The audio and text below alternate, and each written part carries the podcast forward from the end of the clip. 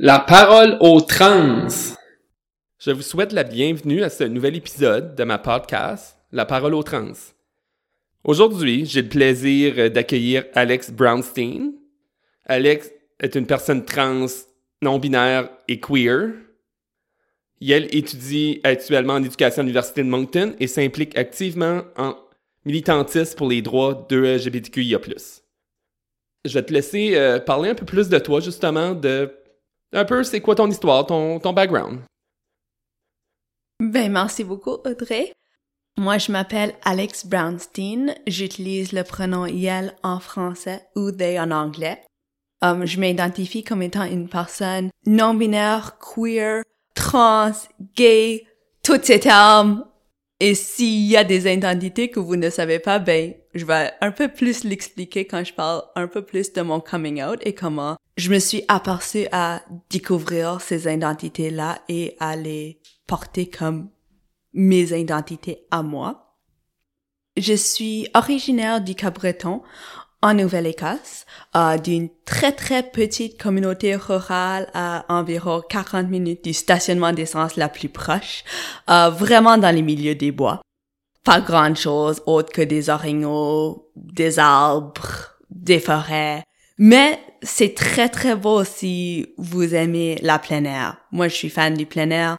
C'est ma thérapie, alors ça faisait du bien grandir au Cap-Breton. Mais il y avait pas grand chose et pas trop de représentation queer non plus. Alors, après avoir fini mon école secondaire en immersion française, j'ai choisi de continuer mes études en français à l'université de Moncton, euh, du campus de Moncton au Nouveau-Brunswick. Pour améliorer mon français, c'était mon premier but. Dans le temps, mon français n'était pas au même niveau que ce l'est aujourd'hui. J'avais beaucoup de difficultés à apprendre le français, n'étant pas ma langue maternelle, euh, mais j'ai pu, avec le temps, l'améliorer et ça, c'était mon premier but. Mon deuxième but d'aller à l'université de Moncton également, c'était pour devenir une personne enseignante, qui était mon rêve. Mais là, j'ai un peu plus découvert la recherche, alors maintenant je suis rendue dans une maîtrise en sciences sociales dans le but de faire un doctorat en éducation. Alors, oui, je suis nerd et j'aime beaucoup étudier. Mais, ça c'était mes deux raisons principales, le français et l'enseignement pour aller à l'université de Moncton.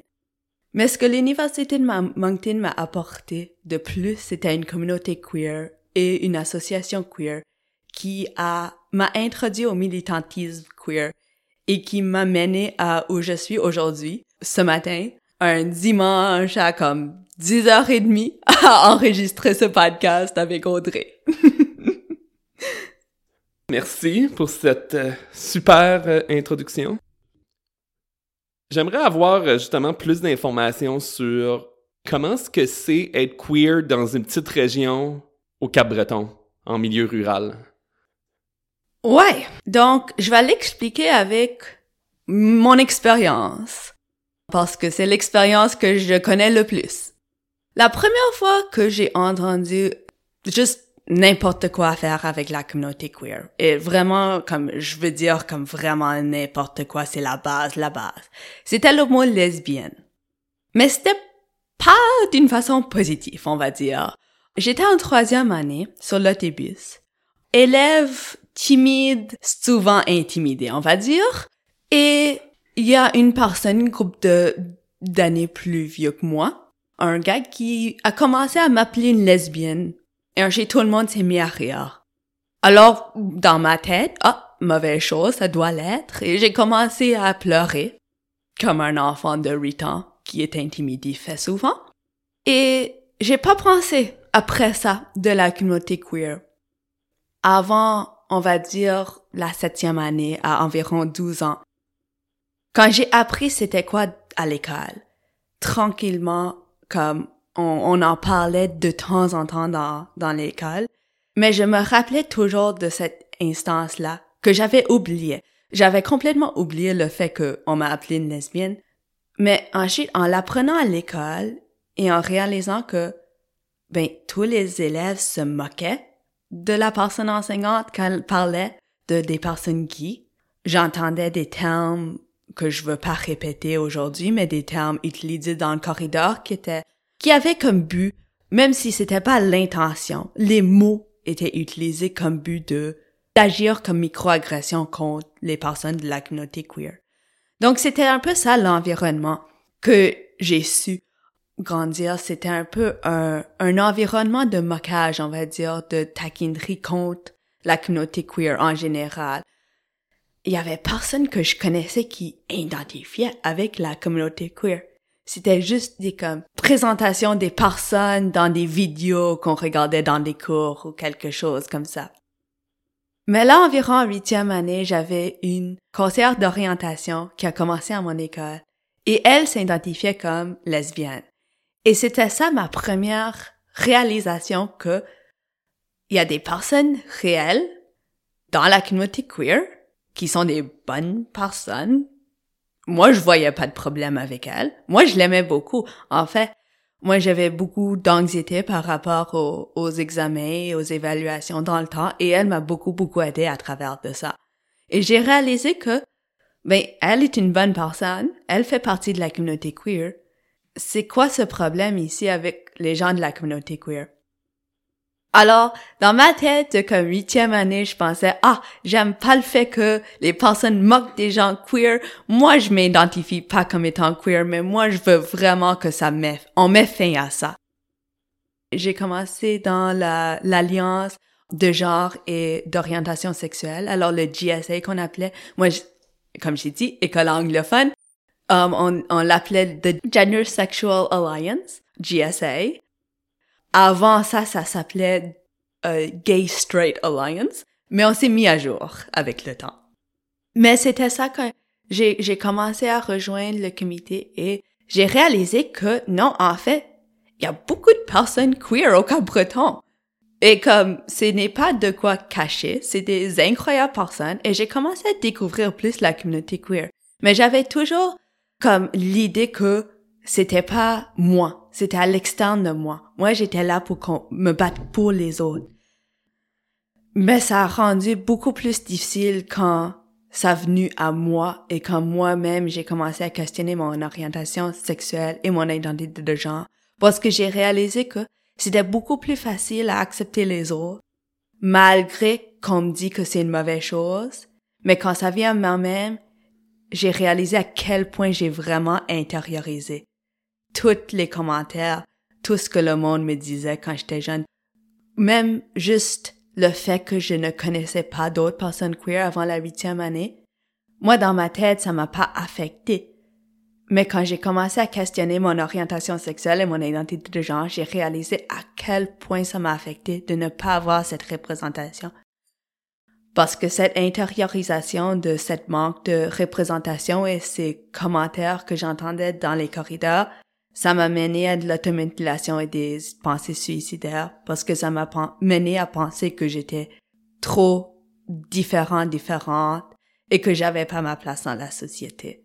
Donc, je vais dire que toutes les personnes queer, c'est un peu euh, le processus de se découvrir et de faire son coming out. C'est un peu un spectre. Et c'est difficile à se comparer si il y en a souvent qui vont dire "Ah moi j'ai vraiment de la chance à cause" ou "Moi j'ai pas de la chance à cause". Mais vraiment chaque personne le vit d'une différente façon. Moi, oui, j'ai vraiment de la chance que j'ai eu des personnes là qui étaient là pour m'accueillir et m'accepter. Mais encore une fois, cette manque de représentation et ces commentaires-là que j'entendais, ça a eu quand même un impact sur moi.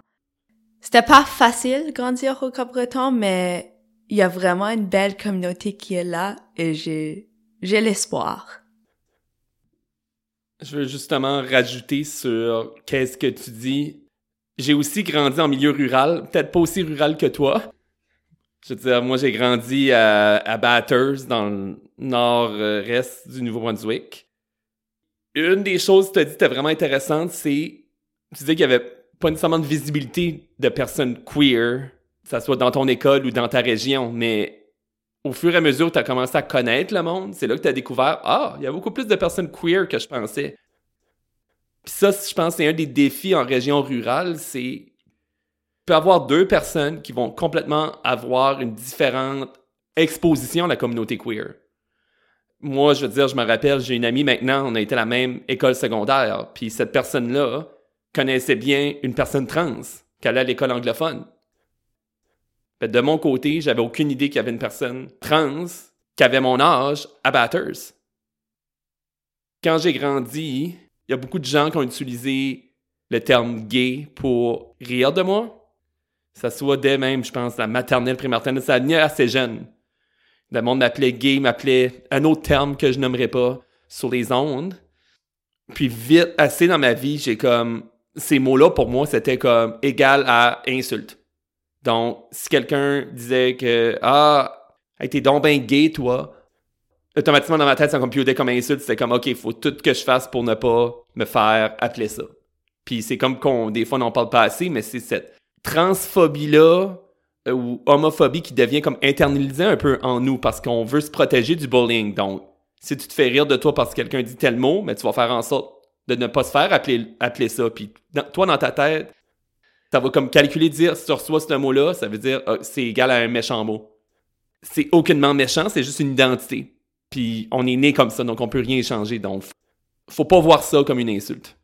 Faut voir ça comme une richesse.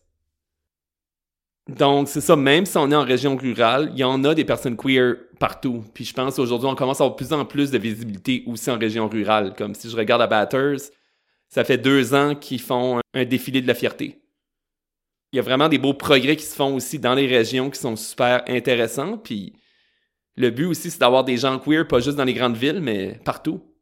Peu importe la population de la ville. Puis c'est pour ça que c'est très important la visibilité chez les jeunes.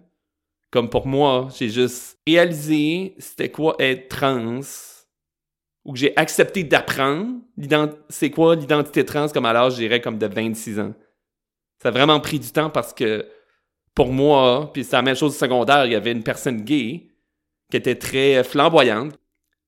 Puis cette personne-là, je la voyais, puis elle avait beaucoup de bullying à l'école. Elle se faisait beaucoup bullier, mais cette personne-là tenait tout le temps la tête haute, puis remettait ces personnes-là à sa place. D'une façon que moi, j'aurais jamais pu. Puis j'admirais ça, de, de voir ça, mais ça me démontrait que tout le bullying que cette personne-là avait, dans ma tête, c'était comme, OK, mais faut que tu fasses le plus possible pour ne pas ressembler à cette personne-là ou même côtoyer des personnes queer parce que là, je vais me mettre à risque d'avoir de l'intimidation.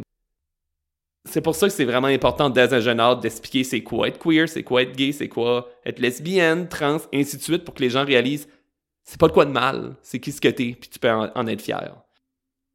Parce que pour moi, ça a pris énormément de temps de détruire ces mauvaises conceptions-là que j'avais dans ma tête.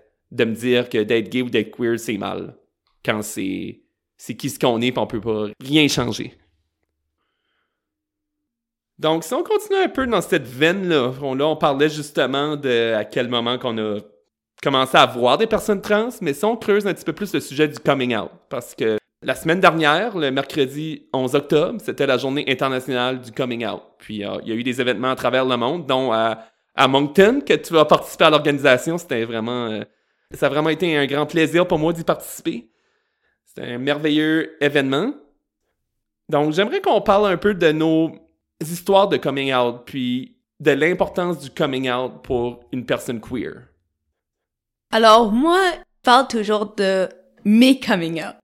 Parce que je considère que j'en ai deux, pas un coming out. Parce que ça a commencé avec mon orientation sexuelle et ensuite ça a continué de là. Alors, comme j'ai comme commencé à un peu parler de quand j'ai fini, j'étais environ à la comme septième année quand j'avais commencé à rencontrer plus de personnes queer et comme rejoindre cette alliance de genre et d'orientation sexuelle. Je vais continuer sur cette veine um, pour mon premier coming out, qui était mon coming out en tant que personne lesbienne. Que je ne m'identifie plus comme lesbienne, je vais juste mentionner ça tout de suite. Mais, tu sais, les identités avec le temps, on se découvre et nos identités changent et ça fait partie de nos processus de coming out. Ou, comme j'aime dire, mon processus queer. Ou mon, mon parcours queer. Alors c'est ça, je vais commencer avec mon coming out en tant que personne lesbienne. Alors, vers, je vais dire la neuvième année. Alors, j'avais 14, 15 ans. C'est là où c'était ma deuxième année que je faisais partie de cette alliance de genre et d'orientation sexuelle. Et c'est là où j'ai commencé à vraiment avoir de l'intérêt, commencer à avoir des crushs sur des personnes. Parce que avant ce temps-là, honnêtement, je m'intéressais vraiment pas. Comme moi, j'avais d'autres intérêts. J'aimais aller dans les bois, comme aller dans la forêt, faire des forts dans la forêt, grimper des arbres. Moi, c'était ça mon style. Jouer au soccer. Ça m'intéressait pas trop, comme de les petits crushs et les autres choses que les gens avaient au primaire. Ça, j'évitais.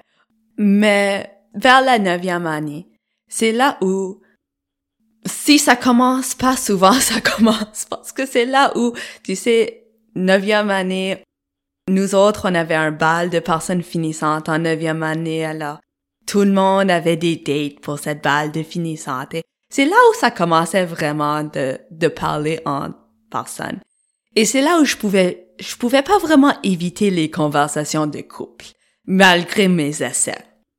Donc c'est là où j'ai commencé à comme un peu plus me questionner par rapport à mes attirances. Um, et j'ai commencé à réaliser que j'étais attirée par des, des autres filles dans ma classe. À, comme en neuvième année, où, moi j'étais, j'ai réalisé que les personnes féminines dans ma classe m'intéressaient beaucoup que les gars. Donc, j'ai décidé, je suis sûrement bisexuelle parce que vu que je suis dans le temps, je me considérais une femme. Je n'étais pas out comme non-binaire. Vu que je suis naissant de corps femelle, je suis, j'ai grandi comme une femme. Ben, si je suis attirée par les femmes, c'est comme un plus de être attirée par les hommes. Là, je garde vraiment dans le binaire de mâle, femelle, parce que dans ma tête, j'étais seulement là. Je ne savais pas qu'il y avait autre chose que juste hommes et femmes.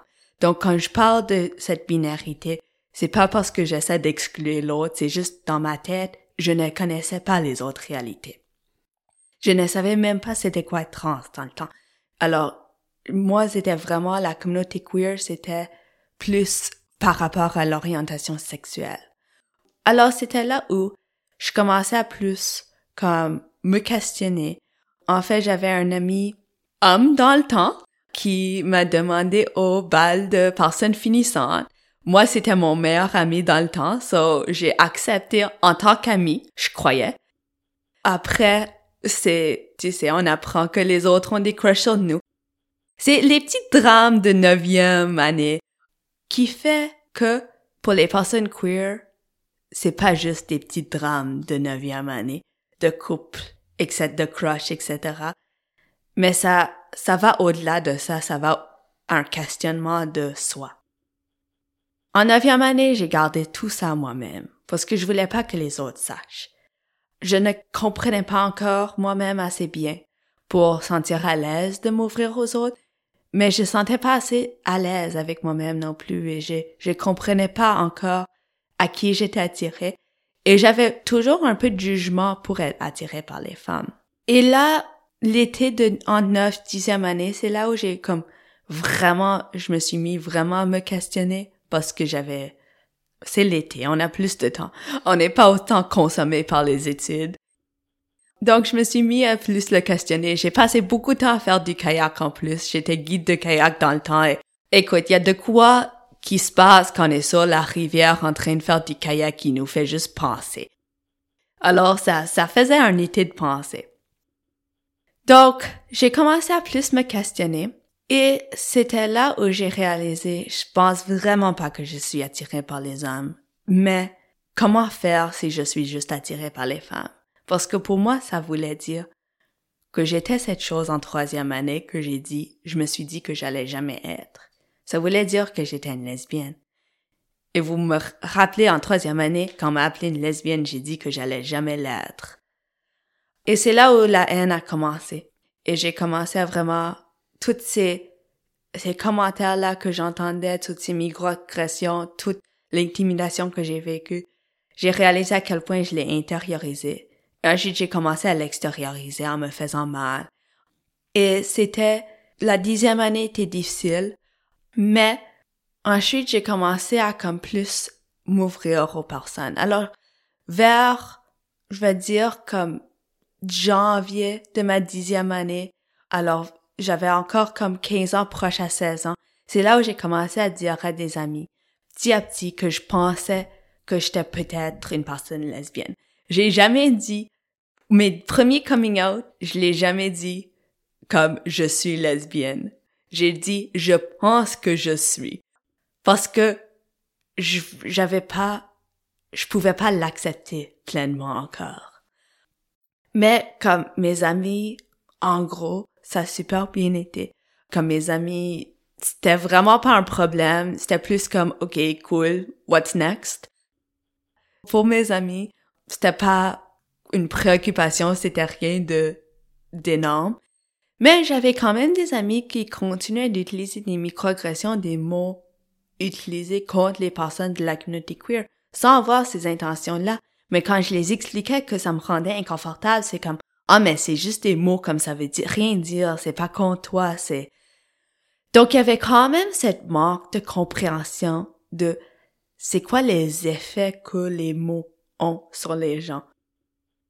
Donc, autant qu'il y avait cette acceptation, autant qu'il aurait pu avoir un peu plus cet accueil et un peu plus de sensibilité pour moi et mes, mes sentiments, um, et comment je me sentais face à ces mots-là.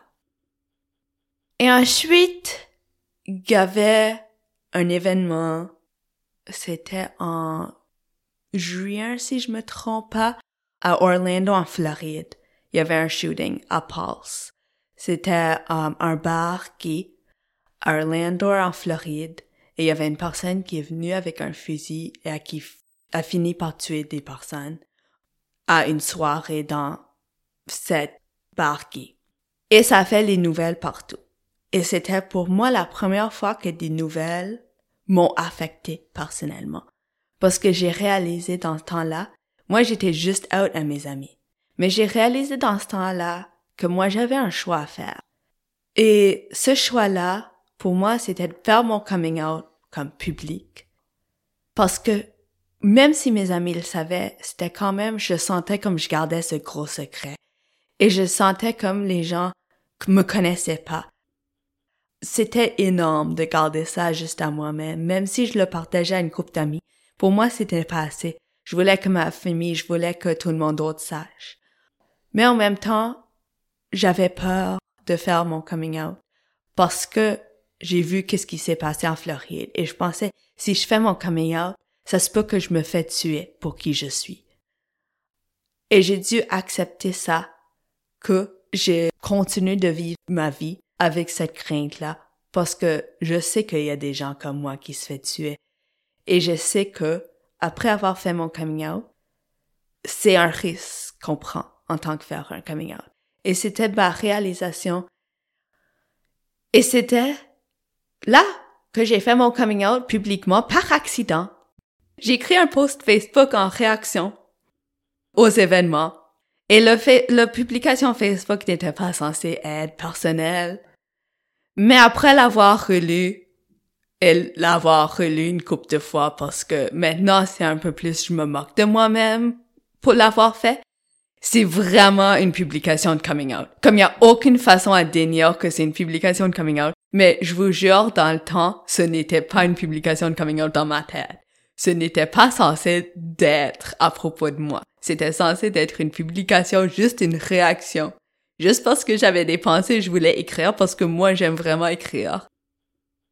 Donc j'ai écrit cette publication, j'ai publié, j'ai quitté chez moi, j'avais pas un cellulaire dans le temps, donc j'avais aucune façon d'accéder à voir qu'est-ce que le monde commentait après l'avoir publié. Je suis allée à un événement pour, justement, shooting, on avait une vigile pour l'événement. Et au vigile, j'avais des personnes qui venaient me voir. Oh, comme, oh, quelle belle publication, comme, félicitations. Je trouvais ça un peu bizarre, mais ok, je laissais passer. C'était juste une couple de personnes. Mais ensuite, j'ai rentré chez moi, j'ai réalisé comme, j'avais des textes des amis qui disaient, as-tu, as-tu fait ton coming out sur Facebook? Et j'ai réalisé, il y avait aucune façon de le dénier. Je l'ai fait. Donc, ça a été une façon vite, pas exprès, mais ça a eu le message. Le monde a su. Et honnêtement, malgré que ça m'a causé beaucoup, beaucoup de stress dans le temps, et ça, je peux pas dénier, à cause que ce n'était pas mon intention. Honnêtement, je le regrette pas. Le monde a su. Le monde, il y a une couple de personnes que ça les a affectés. C'est des personnes que je n'étais pas si proche avec, so ça me brisait un peu le cœur d'avoir besoin de couper des liens à cause d'avoir fait un coming out, mais c'était pas des personnes que c'était trop grave, c'était des comme des, des collègues en, à l'école ou comme une, une couple de personnes comme ça qui avaient des petites choses à dire, mais je l'ai pas pris trop trop à cœur. Mais c'est quand même blessant de dire que faire un coming out, ça a un effet sur une personne. Et honnêtement, malgré que j'essaie d'avoir de l'empathie pour des personnes et leur comprendre, je ne comprends jamais pourquoi le coming out d'une autre personne peut affecter une autre personne personnellement. Mais si quelqu'un veut essayer de me l'expliquer, je vais écouter. Mais en gros, ça, ça a bien été. Et ensuite, j'ai comme un peu devenu une personne connue à mon école secondaire comme étant une personne out, comme étant gay. J'ai continué mon implication dans l'alliance de genre et d'orientation sexuelle. J'ai commencé à faire des présentations dans des écoles comme primaires où on n'en parlait pas autant et je voulais vraiment redonner à comme moi je trouvais que ça manquait au primaire alors je voulais comme un peu redonner à ce que j'aurais voulu. Et c'est là où j'ai commencé à vraiment penser de la façon de être la personne dont j'avais besoin quand j'étais jeune. Et c'est là où toutes les décisions que j'ai commencé à prendre, j'ai fait par rapport à ça. Est-ce que faire une présentation dans l'école m'aurait aidé quand j'étais à cet âge-là? Si oui, je le faisais. Et oui, ça m'aurait aidé. À genre, les faisais, je le faisais. J'organisais comme des journées thèmes à l'école. C'était pas grand chose, mais j'essayais un peu, j'ai commencé un peu à m'impliquer. Mais c'est surtout, et je vais parler plus de ça, mais c'est surtout à l'université où j'ai commencé beaucoup plus à m'impliquer en tant que personne militante de la communauté de ELGBTQ+. Du côté de ma famille, on n'est pas si si proche en tant que famille, alors comme je l'ai dit à mes parents et ma sœur qui l'ont très bien dit, mais autre que ça, tout le monde autre vivait à Montréal, nous autres on était au Cap-Breton, on les voyait comme une fois par année. Alors il y avait jamais cette proximité d'avoir besoin. Mes parents l'ont dit à mes tantes et mes, mes personnes cousines, comme les, euh, mes, et mes oncles, comme les personnes que mes parents pensaient que pourraient prendre des nouvelles, pourraient accepter ces nouvelles-là. En évitant peut-être les personnes un tout petit peu plus problématiques ou on pensait que ça allait être peut-être problématique. En gros, pour mon coming out, en ce qui concerne mon orientation sexuelle, ça a bien été. Mais là, mon quand ça venait à mon identité de genre, ça c'est une autre discussion. Je vais parler de mon histoire de coming out aussi, je pense. Une des choses importantes que je veux que nos les personnes qui nous écoutent réalisent, que chaque histoire de coming out est différente. Oui, il y a plusieurs personnes trans qui vont avoir à passer à travers les mêmes obstacles, les mêmes difficultés, mais c'est toutes des histoires uniques. Puis il n'y a pas non plus une seule façon de faire un coming out. Il y en a une par personne. Il n'y a pas d'étapes qui sont obligatoires. Il a. Il n'y a pas de durée de temps aussi. Il n'y a pas de limite de temps pour faire son coming out. Ça peut se faire à n'importe quel âge. Ça peut se faire dans la soixantaine comme ça peut se faire à 8 ans. Ça peut se faire là, à tout moment de sa vie. Ça, je commence mon histoire de coming out justement quand j'étais jeune. Donc, je n'ai parlé tantôt, dès la prématernelle, maternelle, j'ai fait face à beaucoup de bullying. Puis il y a beaucoup de ce bullying-là qui était associé au fait que j'étais plus efféminé que les autres personnes qui présentaient euh, comme des garçons. Je voulais pas faire mal à personne, euh, je voulais pas euh, me salir. Même des fois, j'avais des intérêts qui étaient plus des intérêts comme ça soit au niveau de la musique, qui étaient plus des intérêts populaires au niveau des filles. Donc, j'avais tous ces intérêts-là. J'étais une personne intelligente aussi, très studieuse. Donc, je fitais pas dans le stéréotype masculin que la société nous a éduqué à avoir. Donc, ça a été beaucoup du bullying, justement, que le monde disait que j'étais gay. Puis aussi, le monde utilisait beaucoup la masculinité toxique pour essayer de me faire rentrer dans cette boîte-là. Donc, quand t'es plus jeune, quand t'as 3, 4, 5 ans, Tu fais que ça te tente de faire. Mais aussitôt tu te mets à subir ce bullying-là, puis à voir tous ces gens-là te dire faut que tu vas dans telle boîte pour être accepté, tu viens le faire. Puis ça a été euh, le cas pour moi. C'est tout ce bullying-là m'a a fait en sorte que je me suis créé une carapace puis j'ai rentré dans la boîte d'être un garçon stéréotype.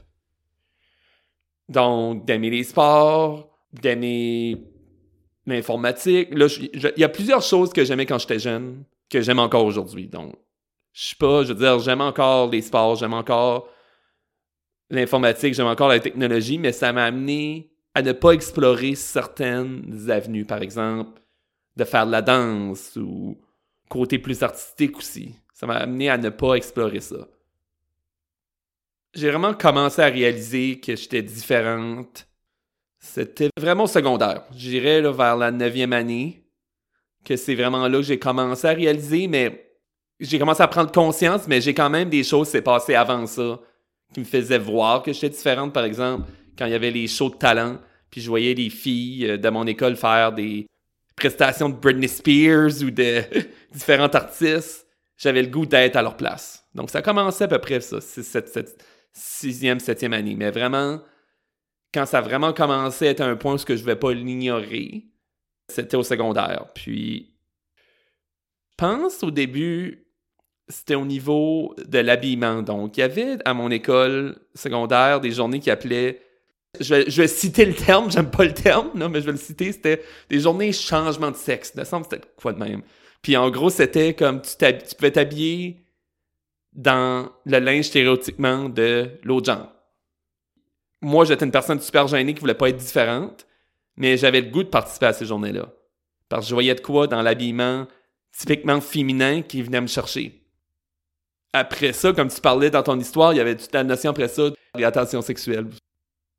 J'étais assis avec d'autres gars à la table à tous les dîners, à la cafétéria, puis eux avaient des crushs, puis ils parlaient de, de sexe, puis de leur appétit sexuel, puis ces choses-là, puis j'étais comme « Why?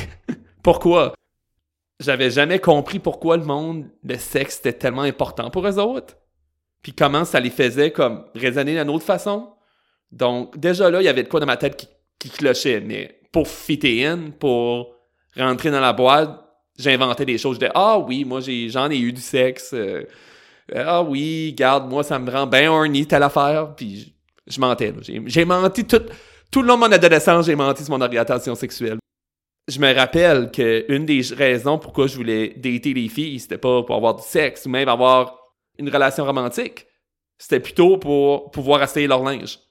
Je me rappelle, je rêvais à ça. Je rêvais littéralement à ça de pouvoir avoir une fille comme amie, puis de pouvoir y aller assez du linge dans sa garde-robe. Parce que le linge de ma mère était dur à rentrer dedans parce que ma mère est plus petite que moi. Donc, il y avait ça déjà là qu'il y avait ce clash là, puis plus que j'avançais de mon parcours secondaire, ça soit vers 16 ans, 17 ans, je me rappelle très bien de moments où j'étais assis en classe. Puis, je peux même dire c'était quoi la classe, c'était quoi la fille. Je voyais ce fille-là en classe, puis j'étais comme ah, je vais juste changer de corps avec elle, comme je vais être une fille. Mais avec tout le bullying que j'ai eu, avec tout ce qui m'avait été dit, je faisais tout après ça, je discardais cette idée-là. J'étais comme, je suis pas supposé de penser ça. OK, j'oublie ça. C'est ça que j'ai fait toute mon adolescence. Tout que j'avais comme idée au niveau de pas être conforme à être une personne stéréotype, homme, genre hétéro, je le discardais. J'étais comme, non, je peux pas penser ça. C'est pas normal de penser ça. Mais maintenant que je sais c'est quoi être trans, puis que j'ai fait mon coming out, c'est des clairs signes qui montrent que je savais que j'étais trans comme il y a longtemps. Puis après, j'ai commencé mon université, j'ai fait un an à Moncton en physique, puis durant cette année-là, j'ai eu tellement de bullying, ça a été très traumatique comme expérience que j'ai vécu. Puis ça, ça m'a vraiment ramené au point de départ. J'étais tellement détruite comme personne que j'avais commencé à explorer un peu durant mon adolescence, mais après ça, j'ai tellement été bullié que j'ai revenu dans ma coquille, dans ma boîte, que je voulais pas être différente d'aucune façon. Puis ça m'a pris après ça un autre six ans avant vraiment que je recommence à explorer. Pour moi, le, le trigger, ça a été un costume d'Halloween. On avait un concours de costumes d'Halloween au travail, puis je participais à beaucoup d'activités sociales au travail. Puis là, j'étais comme, ah ben, je devrais participer au concours d'Halloween, puis je gardais les costumes. Puis j'avais vu un costume, je pense que c'était de Blanche-Neige qui était comme. Mais c'était un costume de Blanche-Neige fait pour les, les hommes là. C'était vraiment un costume humoristique. Puis après ça, j'étais comme, ah, moi, je suis sûr, je serais comme une belle princesse. So là, j'ai fait le costume de Belle la princesse, puis j'ai, pris le temps, j'ai fait du make-up, j'ai fait comme.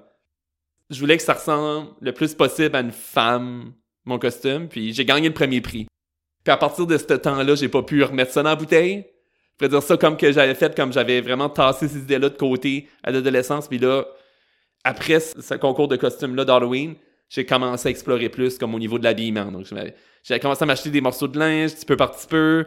Puis après ça, j'ai été au Value Village, je m'ai acheté un, panier plein de linge de femmes. Puis après ça, euh, j'ai commencé à explorer de plus en plus. Mais comme tu disais, d'accepter le fait que t'es queer est très difficile.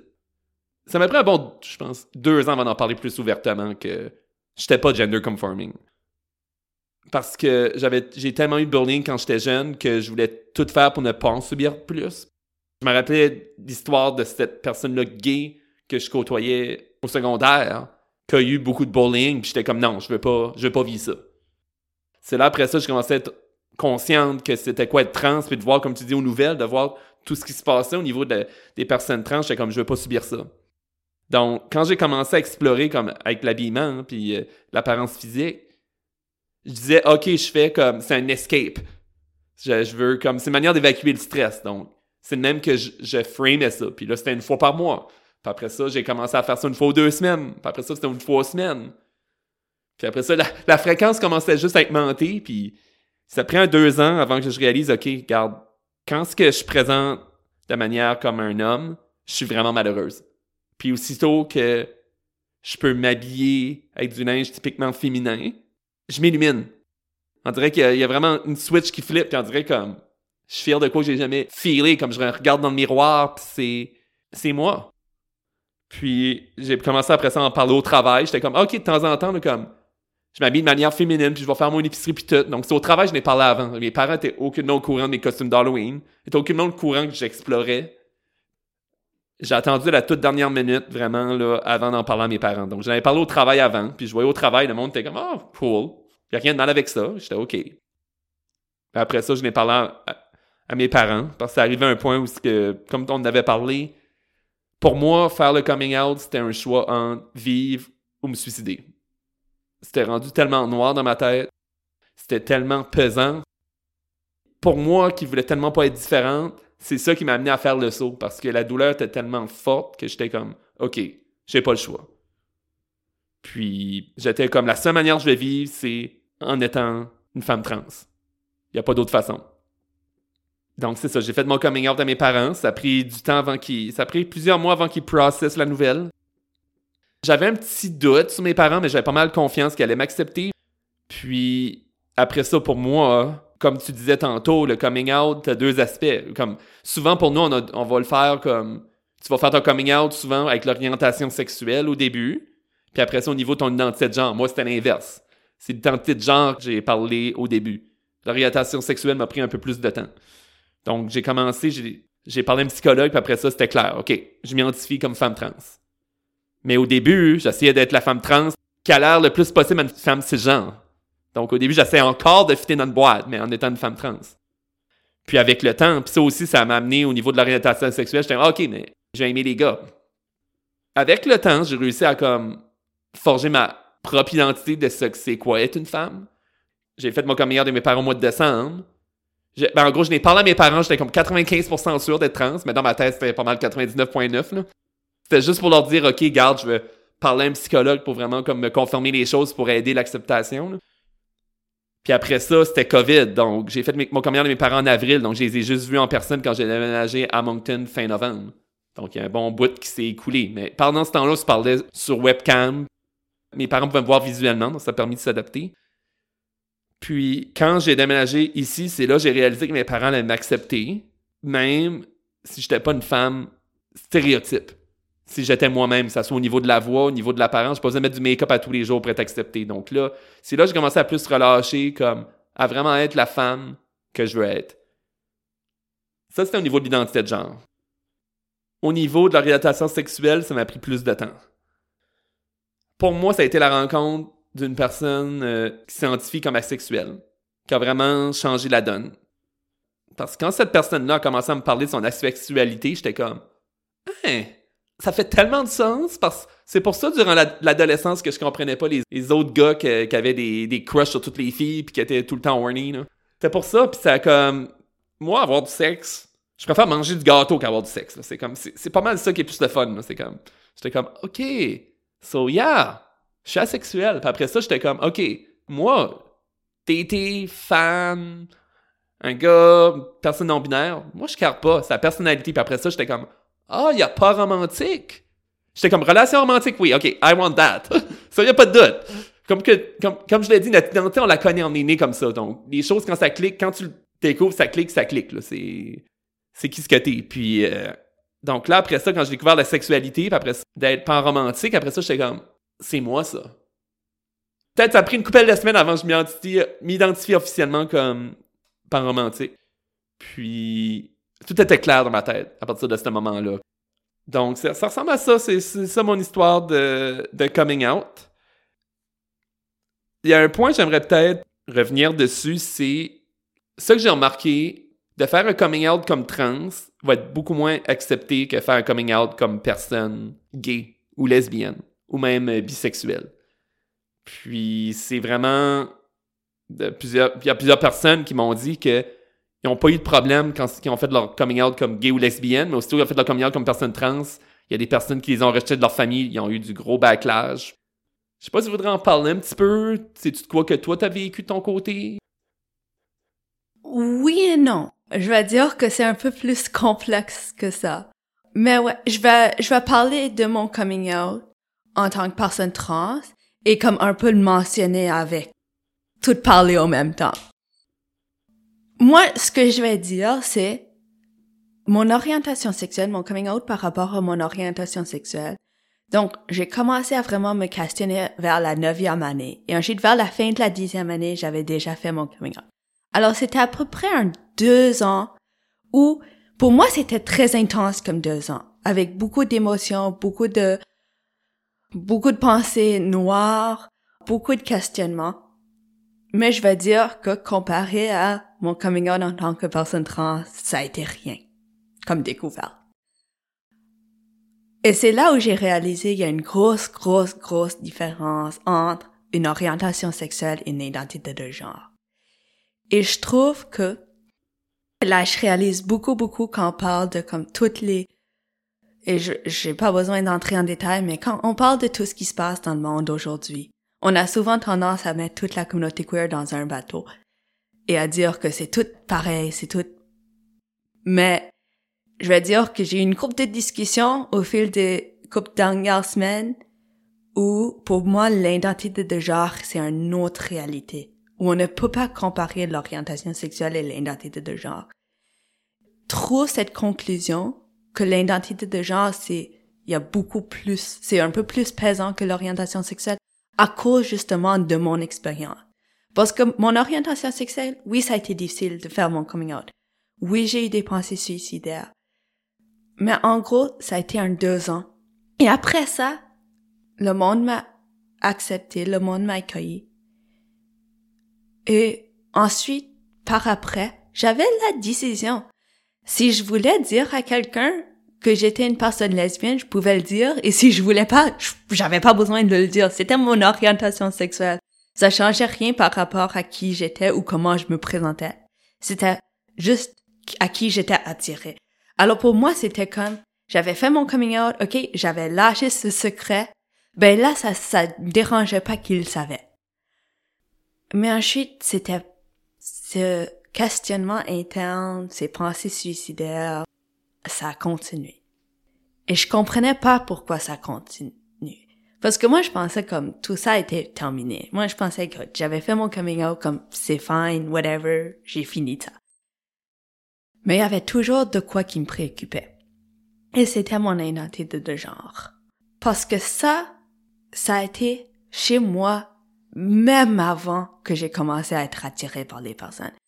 Neuvième année, c'était la première fois que je me rappelle avoir une crush sur une personne.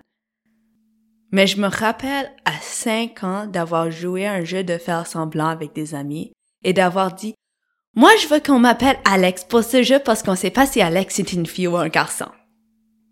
L'identité de genre, c'était de quoi que je me questionnais depuis que j'ai su c'était quoi être une fille ou c'était quoi être un garçon. À cinq ans, quand j'ai su qu'il y avait une différence entre fille et garçon, et que Alex c'était un nom qui était neutre, j'en ai profité parce que je savais que j'aimais ça. Et, mais le genre vraiment plus que ça, ça m'a pas trop affecté, on dirait, au, au primaire. J'ai jamais eu cette conception que j'avais un genre. De temps en temps à l'école, on divisait les filles et les garçons. Et comme, j'ai comme un peu juste accepté que j'étais placée dans le côté des filles, mais comme pour moi, ça voulait rien dire être une fille. Comme, des fois, je portais des habits plus masculins et mes amis, comme les personnes me disaient comme, hey, comme, porter vêtements plus féminin, t'es une fille, mais pour moi, ça voulait rien dire comme être une fille ou être un garçon. Je voulais juste porter ce que je voulais. Je voulais juste faire ce que je voulais. Je me rappelle la seule chose qui me rendait vraiment inconfortable. J'étais une petite ballerine quand j'étais jeune. Et moi, j'adore le ballet. Comme le ballet, j'en ai fait pour 12 ans et je l'aime beaucoup c'est un workout incroyable et comme moi, comme le développement des, de muscles et de flexibilité est juste incroyable dans le ballet. Pour moi, c'est un sport. Mais, perception de la société n'est pas toujours le ballet est un sport. Et on perçoit plus le maquillage, les toutous et les collants roses. Mais pour moi, c'était pas ça le ballet. C'était le sport. Mais ensuite, chaque année, on avait une production de ballet à la fin de l'année. Alors, une fois par année, je mettais du maquillage. Je me rappelle comme j'avais des attaques d'anxiété quand je mettais de la maquillage. Comme pour moi, c'était l'enfer. Mais je le faisais une fois par année. Je mettais du maquillage, je mettais mon petit toutou, mes collants roses. Autre que ça, comme mes cours de danse, moi, je portais des shorts et un t-shirt. Mes cours de danse, je m'en fous. Mais comme une fois par année, je me mettais tout ça je voyais les, les gars qui étaient en danse, qui portaient comme, eux autres avaient des souliers noirs, des différents costumes, avaient du maquillage parce que sur scène, on ne peut pas, pas porter du maquillage, mais c'était pas comme des rouges à lèvres et des yeux toutes faites. C'était vraiment plus basic que, moi je regardais ça, moi j'étais jaloux, jalouse des garçons. Mais tu sais quoi? Je me disais une fois par année de faire ça pour ce workout-là, je le fais. C'est la seule chose que je me rappelle vraiment me causait de l'inconfort. Autre que ça, le genre, ça voulait rien dire pour moi. Le ballet, je le faisais parce que je voulais. J'aurais voulu tellement être déguisé en gars, comme les autres gars, quand on faisait notre production. Mais écoute, une fois par année, ça va aller. Mais après, on entre dans l'intermédiaire et c'est là où le genre commence à jouer de plus en plus c'est là où j'ai réalisé, ok, là, il faut vraiment que je commence à être un peu plus comme les autres. So, j'ai commencé à porter des petites shorts et des tank tops, comme des petits crop tops, un peu de maquillage. Je faisais mes cheveux chaque matin. J'essayais plus de fit in parce que je pensais, là, c'est le temps que j'agis un peu plus comme une fille. Mais ça allait vraiment pas. J'aimais tellement pas ça. Mais là, tu sais, j'ai fait mon coming out comme personne lesbienne. Je pensais, je connais des lesbiennes qui sont un peu plus masculines. Ça doit être juste ça. Je suis une personne plus masculine. Je suis un tomboy. Je continue comme ça, ça va aller. Mais comme j'ai dit, ça allait pas. Ce questionnement continue. Alors, j'ai passé beaucoup, beaucoup de temps sur YouTube en découvrant tous les différents types d'identité de genre. À un point, je pensais peut-être demi-girl, demi-fille. J'étais une demi-fille, comme une fille, mais pas complètement une fille, comme, non, peut-être pas, ok. Ben, au tout début, je pensais peut-être je suis un homme parce que être trans, c'est juste, c'est toujours dans le binaire, alors peut-être je suis un homme. Mais non, homme, non, ça allait pas non plus. Alors, je commençais de plus en plus à questionner et à, à découvrir beaucoup plus de vidéos YouTube pour connaître plus ces identités-là. Et c'est Là où j'ai découvert c'était quoi être non-binaire? Non-binaire, c'est une identité très large qui simplement veut dire ni une fille, ni un garçon, ni une femme, ni un homme. quelque part entre les deux dans le spectre. Ou pas ailleurs des deux. Et moi, je pensais, ça, ça me fait bien. Comme, j'ai toujours été tellement neutre dans mon genre. J'ai jamais senti comme j'avais un genre ou un autre. Donc, non-binaire, ni fille, ni garçon, ça m'allait très bien. J'ai commencé à plus l'explorer. J'ai commencé à mentionner des amis comme, je pense peut-être, je suis peut-être comme non-binaire. Um, à un point, j'ai même eu un binder de comme un ami qui voulait plus son binder parce qu'il avait acheté un nouveau, so il m'a donné son ancien et je l'ai porté pour un bon bout de temps. Mais ensuite, j'ai fini par jeter parce que j'étais tellement, tellement stressée que mes parents allaient trouver mon binder. Et j'avais trop peur d'accepter que je voulais porter un binder. Un binder, si vous savez pas en passant, c'est comme un vêtement compressif. Alors presque, imaginez comme un tank top que vous mettez exactement comme un tank top, mais qui compresse très très bien les seins. Alors ça fait sembler comme si la poitrine est plus comme genre masculin au lieu d'avoir des comme plus seins qu'on voit comme étant plus féminin.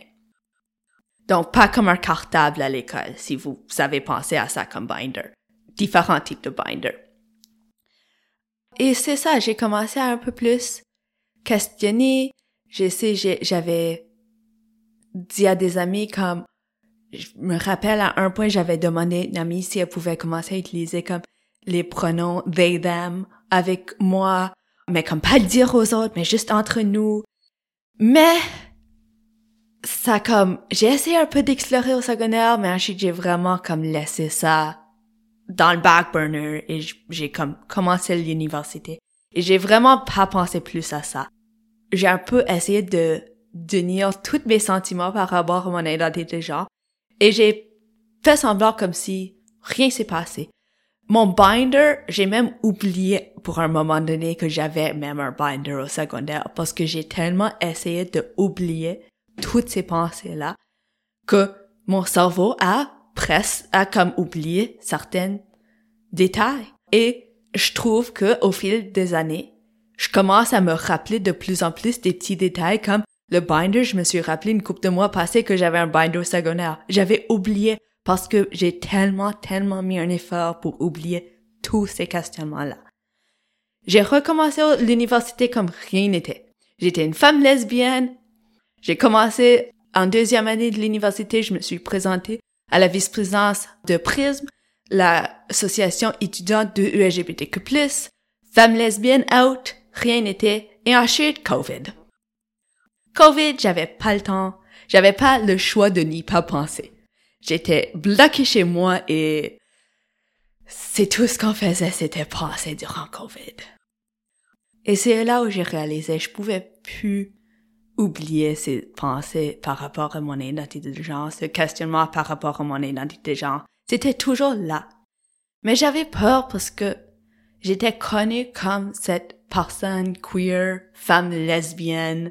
J'étais comme, je faisais déjà du militantisme pour la communauté queer et je faisais le plus que je pouvais, mais à cause que j'étais pas authentique à 100%, je mettais pas le travail, comme, j'aurais pas eu les résultats que j'aurais voulu. Parce qu'il y avait de quoi qui manquait. Il y avait toujours de quoi qui manquait dans mon militantisme et dans mon identité. Alors je me suis permis à plus y penser. Mais faire un coming out par rapport à ton identité de genre, ça nécessite beaucoup plus pour l'orientation sexuelle. Ça veut dire, est-ce que je veux changer mon nom? Si oui, mais c'est quoi ce que je veux comme nom? Est-ce que je veux changer mes pronoms? Qu'est-ce que je veux que mes pronoms sont? C'est quelle identité de genre que je choisis? Comme, il y a tellement d'identités que des fois les, les définitions se chevauchent des fois. Alors comme, qu'est-ce qui m'interpelle le plus? Est-ce que je veux prendre des hormones? Est-ce que je veux une chirurgie? Est-ce que j'ai même la dysphorie de genre? Dans, quelle forme est-ce que ma dysphorie de genre prend-elle? Et j'ai réalisé comme les gens me disent elle. Les gens m'appellent avec mon ancien nom, un nom très très féminin. Et ça me rend mal à l'aise. Faire un coming out par rapport à mon identité de genre, ça veut dire que tout le monde dans mon entourage doit changer complètement leur perspective de moi-même. Ça veut dire que je suis plus une femme lesbienne avec mon ancien nom, le pronom elle. Je ne suis plus une étudiante. Ça, change beaucoup plus dans la vie. C'est pas juste, ah, qui je suis attirée ou à qui je suis en couple mais c'est vraiment par rapport à toi et toute ton identité. Je pensais, ok, là, je vais trouver, je vais vraiment définir c'est quoi pour moi être trans, et ensuite je vais faire mon coming out. Mais définir c'est quoi être trans, quand toi t'as dit, ça t'a pris faire ton coming out avant de réaliser c'était qui la femme que tu voulais être, ben, essayer de découvrir c'est qui toi-même avant même faire un coming out et comme commencer à être comme connu socialement comme étant une personne trans, c'est très difficile. Donc j'ai réalisé ça se fait pas se connaître comme ça. Comme juste du, du coup, OK, on s'assoit un jour et on se connaît. Ouais, non, non, c'est faux, ça se fait pas. Et comme surtout à 21 ans, c'est un peu tôt pour comme je pense c'est un peu tôt aussi pour essayer de faire ça. Donc, j'ai réalisé, tu sais quoi? J'ai plus besoin de ça. Je vais faire mon coming out. Je vais faire bien simple ce que j'ai fait. J'ai repris ma stratégie de mon orientation sexuelle, de mon coming out par rapport à mon orientation sexuelle, mais intentionnellement, cette fois-ci. Et j'ai fait une publication Instagram parce que ça me tentait plus d'aller à chaque personne que je connaissais et dire, Hey, est-ce que je peux te parler? J'ai de quoi dire. So, j'étais comme, non, non, non, tout le monde va savoir en même temps. Je le mets sur Instagram. J'ai pas de famille sur Instagram à part de ma sœur. So, je sais que de ce côté-là, ça va aller. Et je vais juste le blaster sur Instagram et tout le monde va savoir en même temps.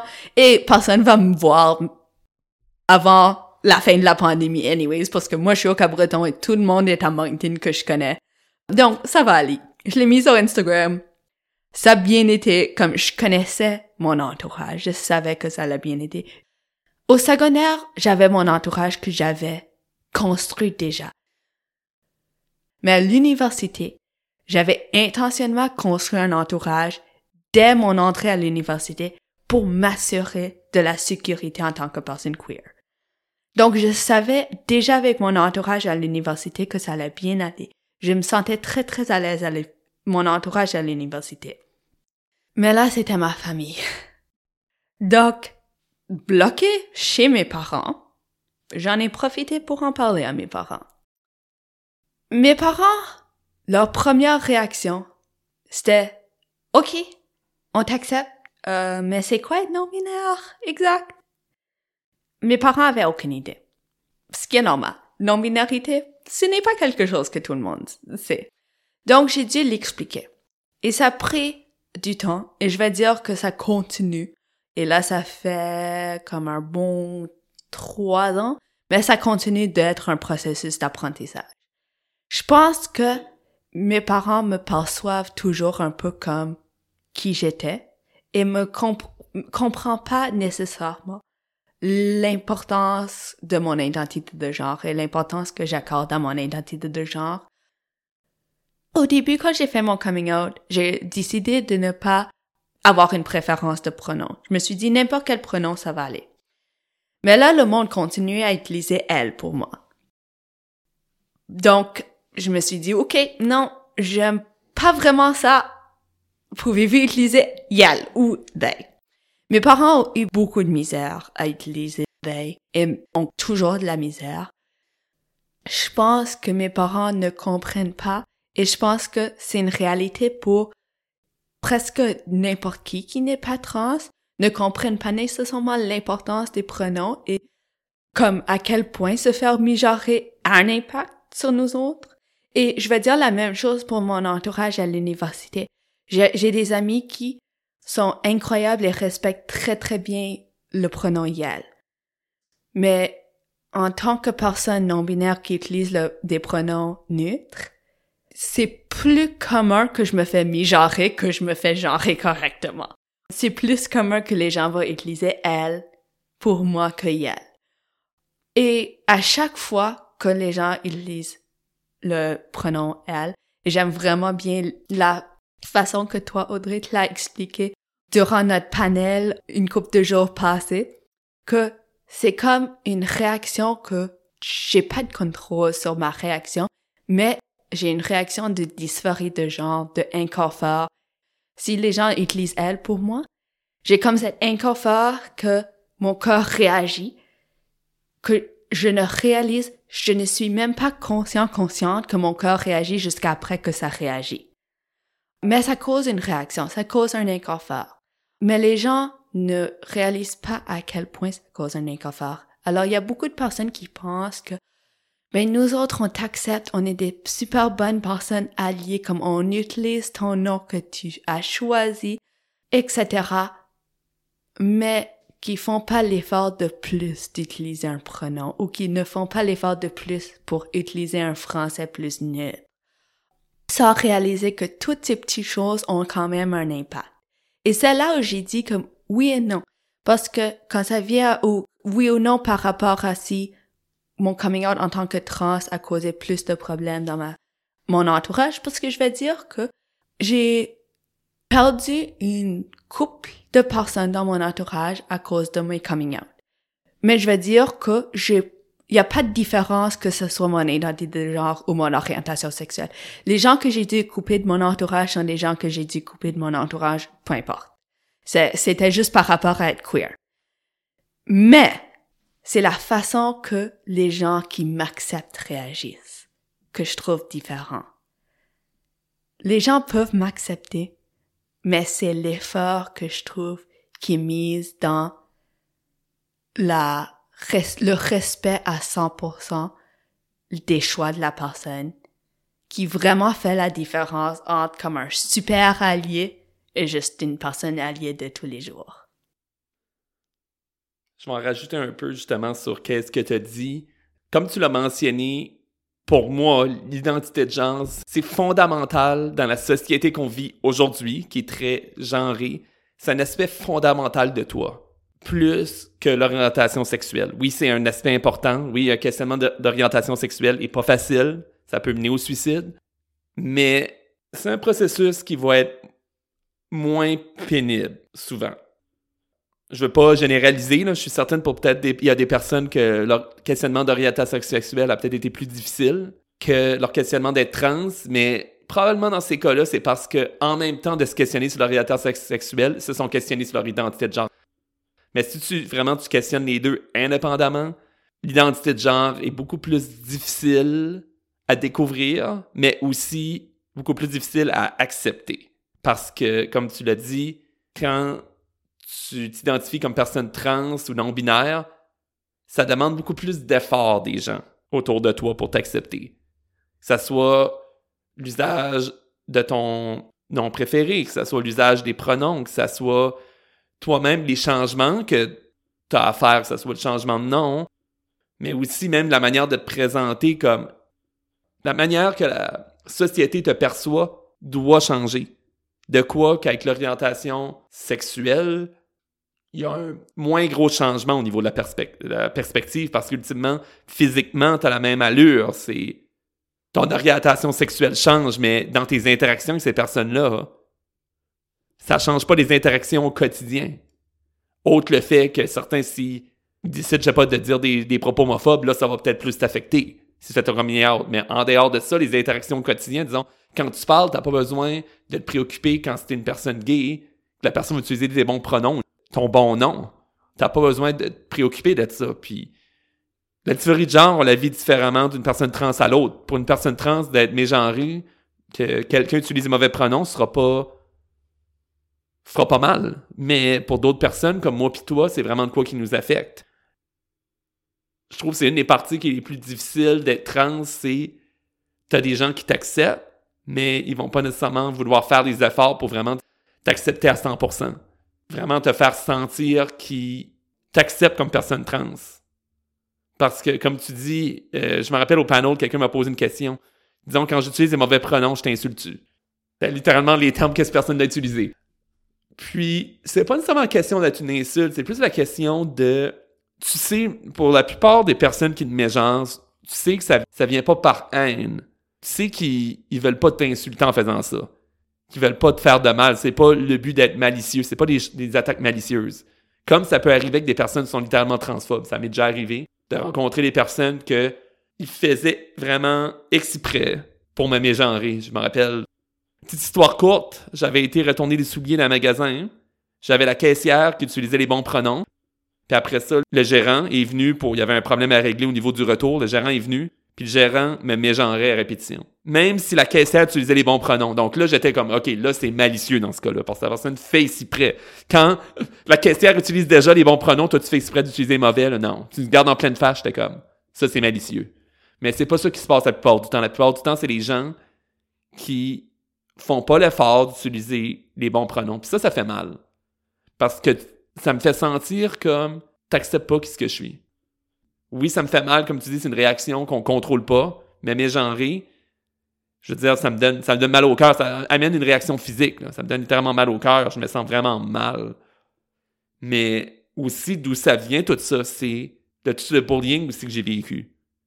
Puis de, pendant toute ma vie, jusqu'à tout récemment, hein, quand j'étais différente, le monde me rejetait, se moquait de moi. Puis quand je me fais mégenrer, ça ramène ce trauma-là, c'est ça que ça ramène, c'est comme on ne voit pas. Oui, on t'accepte comme trans, mais on va pas utiliser mon pronom. Puis ça, ça fait, ça fait mal. Puis, je veux dire, j'ai eu des situations tout récemment qui arrivaient avec la famille, puis c'est pas facile non plus quand t'as de la famille que tu vois pas nécessairement souvent. Puis là, t'as comme l'impression, à tous les fois qu'ils viennent, faut que tu leur rappelles. C'est quasiment comme refaire un coming out à chaque fois, puis ça, c'est difficile la seule manière vraiment de comprendre c'est quoi faire un coming out au niveau de son identité de genre, c'est d'être trans.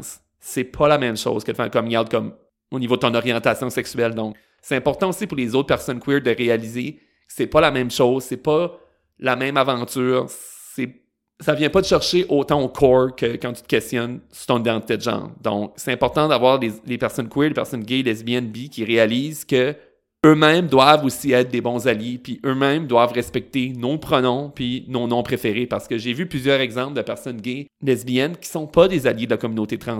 C'est pas parce qu'une personne est queer qu'elle est forcément alliée aussi. Ça prend vraiment des actions concrètes comme respecter nos noms puis nos pronoms. Ça, ça nous demande que tu es un allié de la communauté. En résumé, l'identité de genre vient vraiment nous chercher vraiment au cœur de qui ce qu'on est. C'est pour ça que c'est tellement important qu'on se sente accepté. On est déjà rendu à la fin de la podcast. Ça, a été vite, puis je pense que ça tombe super bien que la journée du coming out, d'avoir pu partager nos deux histoires de coming out. Je pense qu'ils ont leurs similitudes, mais ils ont aussi des différences qui sont super intéressantes. Donc, en terminant, j'aimerais que tu nous parles justement de ton militantisme, tes implications aussi, puis je sais que tu offres aussi certains services, certaines formations aussi. donc, parle-nous de tout ça, puis dis-nous aussi comment qu'on peut te rejoindre. Oui, bien sûr. Um, donc, c'est ça. Comme j'ai dit, um, ce que mon coming out, um, ce que mon parcours queer m'a enseigné, c'est que dans la vie, moi, je vais faire tout ce que je peux et ma philosophie de vie est devenue soit la personne dont tu avais besoin quand tu étais jeune. Alors, c'est ça ce que j'essaie de faire. J'essaie de combler la manque de représentation que j'ai eue quand j'étais jeune et la manque d'informations que j'ai eu quand j'étais jeune avec mon militantisme. Alors, comme j'ai dit, euh, j'ai en deuxième année de l'université, j'étais à la vice-présidence de la PRISM, euh, l'association étudiante de LGBTQ+, à l'université de Moncton, campus de Moncton. Et ensuite, à ma deuxième troisième et quatrième année, j'étais élue à la présidence. Donc, j'ai passé trois ans dans cette association-là. Euh, L'association était très peu connue euh, quand j'ai commencé ma deuxième année. Les associations étudiantes, euh, j'en ai fait mon tour et je vais dire qu'il y a une chose qui est commune entre les associations étudiantes et c'est que les personnes étudiantes sont souvent temporaires. Il y en a qui sont nerds comme moi qui poursuivre jusqu'au doc, euh, ou j'espère poursuivre jusqu'au doc. On, on verra. Euh, mais, mais souvent, c'est des personnes de 4 ans de bac et acheter des kits. Ce qui veut dire que les associations étudiantes sont des roller coasters de en haut et en bas. Et si vous connaissez la réalité des associations queer et que c'est la même chose. Donc, quand ça vient aux associations étudiantes queer, c'est comme un roller coaster au double. Et quand moi j'ai joint, et ça veut pas dire que c'était, c'était toujours à une base, mais quand j'ai rejoint le comité, moi, je, le considère à plus une base dans le roller coaster. Il y a eu des hauts, mais là, c'était un plus une base. Donc, moi, j'en ai profité. Euh, et je me suis dit, après que je finis ici, moi, je veux que tout le monde à l'université de Moncton sache c'est qui, c'est quoi Prism. Parce que dans le temps, c'était très, très peu connu, comme j'ai dit. On avait un local caché dans la faculté des arts, qui est toujours caché, malgré des essais de changer le local qui s'en viennent. Um, mais c'est toujours caché, mais c'est connu. Et si vous allez voir les, leur page Instagram et Facebook, c'est beaucoup plus connu que ça l'était. Um, j'ai réussi avec mon équipe formidable de organiser des drag shows avec comme près de 300 personnes dans le petit bar au centre étudiant à l'université de Moncton avec des drag performers de la région de Moncton ainsi que quelques personnes étudiantes, moi inclus. Um, faire du drag était sur mon bucket list, donc quand on organise un drag show et faire du drag est sur notre bucket list, on en profite. J'ai souvent une fausse impression que je peux faire n'importe quoi et je me lance à faire n'importe quoi parfois. Um, mais faire du drag, 100% recommandé. Wow, c'était une expérience. Um, j'ai aussi, um, avec l'équipe, notre travail d'équipe, on a réussi à comme installer des toilettes non genrées dans chaque bâtiment euh, sur le campus de Moncton, qui n'était pas le cas. C'est sûr, il y a toujours quelques problèmes d'accessibilité, mais c'est les efforts poursuivent.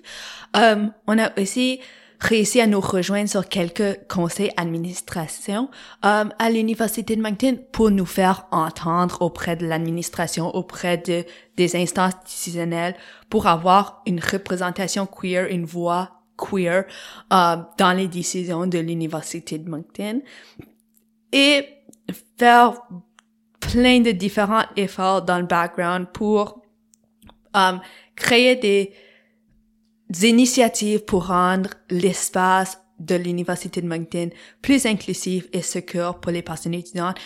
On a même réussi à acheter des binders, des tuxets um, et des produits menstruels pour les offrir gratuitement aux personnes étudiantes qui en ont besoin. Um, on organisait des comme des dîners pizza, des soirées jeux de société juste pour renforcer ce sentiment d'appartenance auprès de la des personnes étudiantes queer de l'université l'université de Moncton, je l'ai dit trop souvent, um, et trop vite parfois. Euh, et bien sûr, la sensibilisation, ma partie, je vais dire préférée. Je suis vraiment nerd, comme j'ai dit, et l'éducation, c'est vraiment ma passion. Alors, j'ai pu participer à une coupe de panels à l'université, um, y inclut un mercredi um, pour la journée du coming out, uh, pour parler de mon histoire et répondre aux questions que les gens ont sur la sur la diversité sexuelle, romantique et de genre et sur la communauté de LGBTQ+. Euh, et faire des, on a pu faire des présentations à différents services, à différents groupes de personnes professeurs, personnes employées, euh, même dans des cours à l'université. Euh, et même de la sensibilisation juste à partir de nos euh, nos pages de réseaux sociaux, alors faire des petits jeux de trivia euh, sur nos Instagram stories, juste pour trouver des façons fun mais amusantes, fun et amusantes, mais qui trouvent une façon de rejoindre et sensibiliser le monde. Donc ça, c'était vraiment ce qui m'a, ce qui m'a mené à faire beaucoup de militantisme pour la communauté queer. À partir de prise, ça a juste continué. J'ai commencé à faire du bénévolat pour Créacadie. Créacadie, ça s'appelle Groupe c'est un acronyme, Groupe de recherche et d'intervention sociale, Acadie, qui vient de Gris Montréal. Um, si vous avez entendu parler de Gris Montréal, on est le, le partenaire qui a rejoint par après au Nouveau-Brunswick, um, où je fais des interventions dans des salles de classe avec des élèves de primaire et de secondaire pour parler de mon expérience et parler de la diversité sexuelle romantique et de genre dans cette optique de sensibiliser le monde. Um, et leur donner une représentation queer aux personnes et aux élèves les plus jeunes qui l'ont peut-être pas. Alors ça, c'était vraiment par rapport à mes, mes débuts. Et ensuite, j'ai, j'ai pris ça um, et j'ai commencé à donner mes propres conférences sur la communauté du LGBTQ+. Alors, j'ai commencé à en, offrir à différentes business ou différents groupes, um, des différentes organisations qui veulent savoir comment um, améliorer leurs services ou améliorer leurs personnes employées pour faire face aux réalités de la diversité sexuelle romantique des gens. Mes conférences sont vraiment une base um, que je joue avec selon um, selon les besoins des personnes pour donner une base de qu'est-ce que c'est. Quand on parle de la communauté de LGBTQ, de quoi on parle? Parce que là, des fois, je le dis tellement vite qu'on sait même pas de quoi je dis. Alors, qu'est-ce que je veux dire par ça? C'est vraiment là où je parle de c'est quoi simplement que je veux dire? Et je commence à la base, la base où j'explique tout en détail parce que moi, ce que je réalise, c'est tout de suite, on est en période de transition. Et je pense qu'on a des personnes dans la société qui sont plus éduquées que d'autres. Euh, et c'est pas une mauvaise chose, c'est simplement juste les expériences et les occasions que les gens ont eues, euh, qui fait que il y a des gens qui connaissent plus au sujet de la communauté de LGBTQ+, et il y a des gens qui connaissent moins. Alors moi, je commence à la base pour offrir une base aux personnes, et ensuite, je continue de là. Alors si c'est un business qui veut améliorer leur service um, pour mieux tenir compte de la diversité sexuelle romantique de genre, je vais offrir des stratégies selon les réalités de ce business. Um, si c'est un groupe comme une des conférences que j'ai données le plus récemment, c'était un groupe de personnes professeurs euh, à l'université de Moncton au campus de Chipagan. Donc, je suis allée au nord dans la péninsule acadienne pour offrir une présentation aux personnes professeurs pour leur donner des outils, donner comme cette base que je donne à tout le monde, mais ensuite des outils pour comment mieux accompagner leurs personnes étudiantes queer. Alors, ça, c'était leur besoin. J'ai répondu à leurs besoins.